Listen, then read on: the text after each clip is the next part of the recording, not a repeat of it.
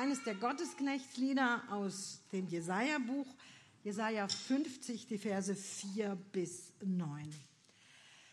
Gott, der Herr, hat mir eine Zunge gegeben, wie sie Jünger haben, dass sie wissen, mit den Müden zur rechter Zeit zu reden. Alle Morgen weckt er mir das Ohr, dass ich höre, wie Jünger hören. Gott, der Herr, hat mir das Ohr geöffnet und ich bin nicht ungehorsam und weiche nicht zurück. Ich bot meinen Rücken dar denen, die mich schlugen, und meine Wangen denen, die mich rauften. Mein Angesicht verbarg ich nicht vor Schmach und Speichel. Aber Gott, der Herr, hilft mir. Darum werde ich nicht zu Schanden. Darum habe ich mein Angesicht hart gemacht wie einen Kieselstein, denn ich weiß, dass ich nicht zu Schanden werde. Er ist nahe, der mich gerecht spricht. Wer will mit mir rechten? Lasst uns zusammen vortreten. Wer will mein Recht anfechten? Der komme her zu mir. Siehe, Gott, der Herr hilft mir. Wer will mich verdammen? Siehe, sie alle werden wie Kleider zerfallen, die die Motten fressen. Vielfältig sind die Stimmen, mit denen du, unser Gott, Antwort gibst auf unsere Fragen und Zuspruch, der uns hilft. Dein Wort ordne unser Leben, dass es seinen Sinn erhält. Darum bitten wir dich durch Jesus Christus, deinen Sohn. Amen. Liebe Gemeinde, da redet einer, der etwas kann, was selten ist. Einer, der es versteht, mit den Müden zur rechten Zeit zu reden. Der weiß, was er in der Begegnung mit Menschen sagt, die an den Härten ihres Lebens, an den Härten der Welt müde geworden sind. Das kann er nicht aus sich heraus. Das ist ein Geschenk. Gott hat ihm diese Zusage gegeben und er ist es auch, der ihm das Ohr weckt, dass er hören kann, was andere sagen. Einer, der zuhören kann und dann auch noch die rechten Worte findet, so jemand wünsche ich mir manches Mal auch, wenn ich müde bin, wenn ich traurig und verzweifelt bin. Ich denke, dass jeder von uns sich immer mal wieder einen solchen Menschen wünscht. Leider sind solche Menschen sehr rar. Wer will schon von der Müdigkeit an des anderen hören, von seinen Sorgen und seinen Problemen? Hat nicht jeder selbst mit sich zu tun, damit, dass es ihm gut geht, dass er seine eigenen Sorgen und Probleme vergisst? Da will er doch nicht noch von einem anderen daran erinnert werden.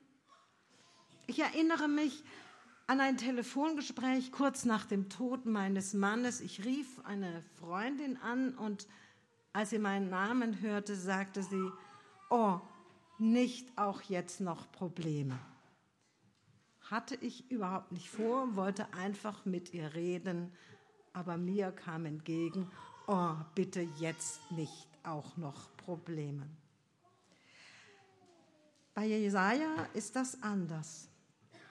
Vielleicht hat Jesaja es ja auch einige Zeit lang so gemacht, bis, ja, bis ihm durch Gott die Ohren geöffnet wurden und er hinhörte.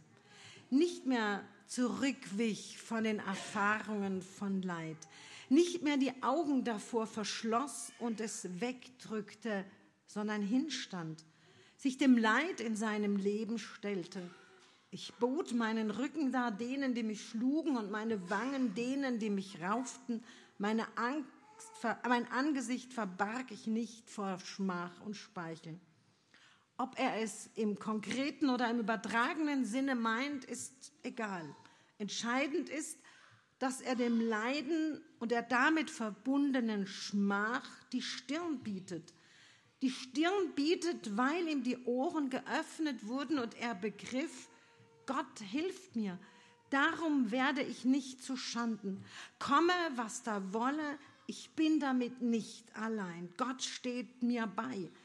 Jesaja kann sein Leid bejahen, weil er erkennt, seine Lebensgeschichte mit Gott wird dadurch nicht zerstört. Er ist sich gewiss, dass Gott trotz des Leidens auf seiner Seite ist. Er erkennt, Leid ist keine von Gott verhängte Strafe, mag es auch dem Augenschein nach anders aussehen. Jesaja erfährt, Gott ist mit ihm in seinem Leid, Gott weicht nicht von seiner Seite, darum wird er nicht zu Schanden.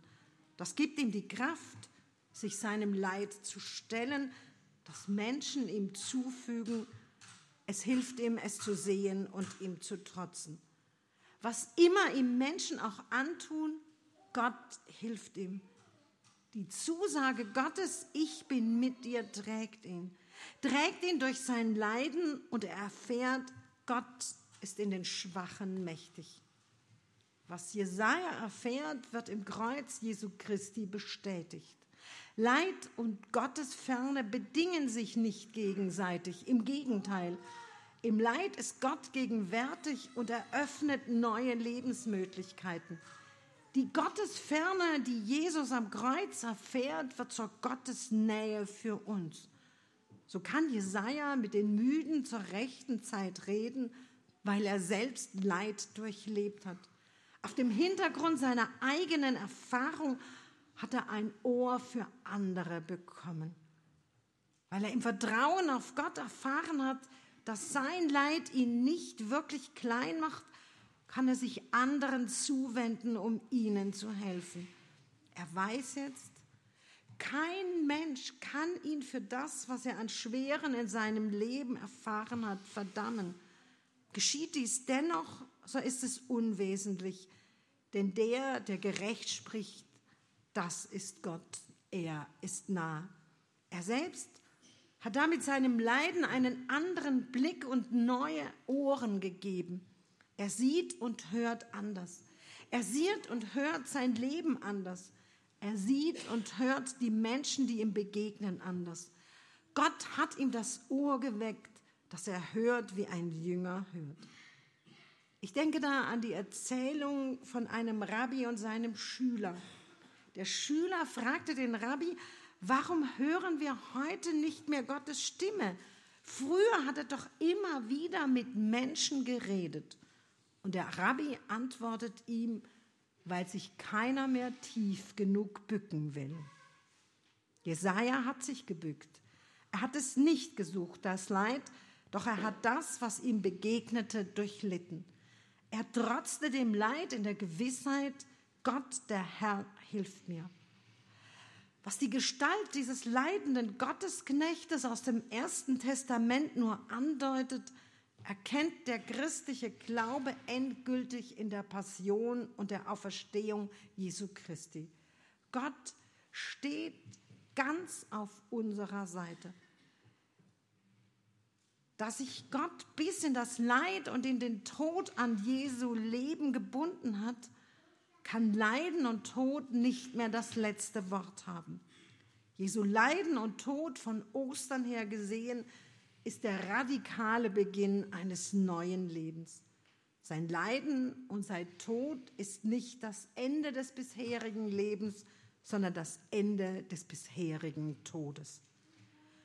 Gott streicht das Leben durch Leid und Tod nicht aus, sondern führt hindurch ins Leben hinein. Gott ist so tief in unser Leben gekommen, dass er sogar in unserem Leiden und in unserem Tod anwesend ist. Er ist nicht ferne gerückt, sondern ganz nahe gekommen, hat sich tief zu uns hinuntergebückt. Das zu begreifen fällt oft schwer denn es widerspricht unseren Vorstellungen und unseren Bildern. Krankheit, Scheitern, Leiden, Tod, das alles gehört nicht zu unseren Vorstellungen von einem guten, gelungenen Leben. Da schaut jeder lieber weg. Und doch gehören diese Dinge zu unserem Leben. Jeder und jede von uns erfährt dies auf eigene Weise. Auch wenn wir uns noch so sehr bemühen, wenn wir uns durch alle möglichen Dinge etwas anderes vormachen, so kann doch letztlich keiner dem entgehen. Im Gegenteil. Im Gegenteil tun wir uns nicht oft gerade selbst und anderen damit weh, dass wir all das Schwere und Schwierige nicht wahrhaben wollen? Wie oft tun wir so, als gäbe es das nicht? Wir reden nicht miteinander darüber. Wir leiden nicht miteinander. Und das, obwohl eines unserer Sprichworte ganz klar sagt, geteiltes Leid ist halbes Leid. So sagte eine Frau, als ich sie und ihren schwerst erkrankten Mann besuchte, zu mir, ich dachte, wir hätten sehr gute Freunde. Doch keiner kommt jetzt mehr und besucht uns. Jesaja ermutigt uns da zu einem ganz anderen Weg. Er sagt, ich stelle mich dem Leid und weiche nicht zurück, was mir auch begegnet. Gott hilft mir, darum werde ich nicht zu Schanden. Ich brauche nicht davor zu fliehen, denn Gott zeigt mir einen Weg, wie ich damit umgehen kann, wie ich es auch mit anderen aushalten kann. Das bedeutet nicht, dass wir das Leid suchen sollen oder dass wir, gar, äh, dass wir es gar erwarten, dass wir es mit Jubel aufnehmen. Nein, wenn wir, uns auf Jesus, wenn wir auf Jesus schauen, dann sehen wir, auch er hat Gott gebeten, das ihm bevorstehende Leid an ihm vorübergehen zu lassen. Bejubelt ritt er an Palmsonntag in Jerusalem ein. Vielleicht hat er da noch gehofft, dass es ohne sein Leiden gehen könnte, dass die Menschen Gottes Liebe und Nähe zu ihnen begreifen. Doch dem war nicht so.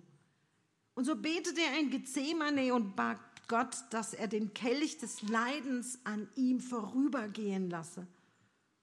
Und dennoch stellte er sich unter Gottes Willen. Doch nicht, was ich will, sondern was du willst, Vater, soll geschehen. Jesus nahm das ihm zugefügte Leiden auf sich als Gottes Leiden. Er hat uns mit seinem Weg gezeigt, Gott ist in den Schwachen mächtig. So hat er für uns gelitten, damit wir erfahren, Gott leidet auch mit uns. Dies zu glauben wandelt unsere Vergangenheit, trägt unsere Gegenwart und nimmt der Zukunft das Dunkel. Jesus redet zu uns und mit uns müden. Ja, wenn wir uns Jesus und seiner Führung anvertrauen, dann birgt Auswegslosigkeit Neugewinn, Aufbruch, Auferstehung. Wenn wir glauben, am Ende zu sein, stehen wir erst am Anfang. Denn nach Karfreitag folgt Ostern. Und wir können mit Jesaja in schwierigen Situationen vertrauensvoll sagen: Gott, der Herr, hilft mir. Er lässt mich nicht zu Schanden werden. Amen.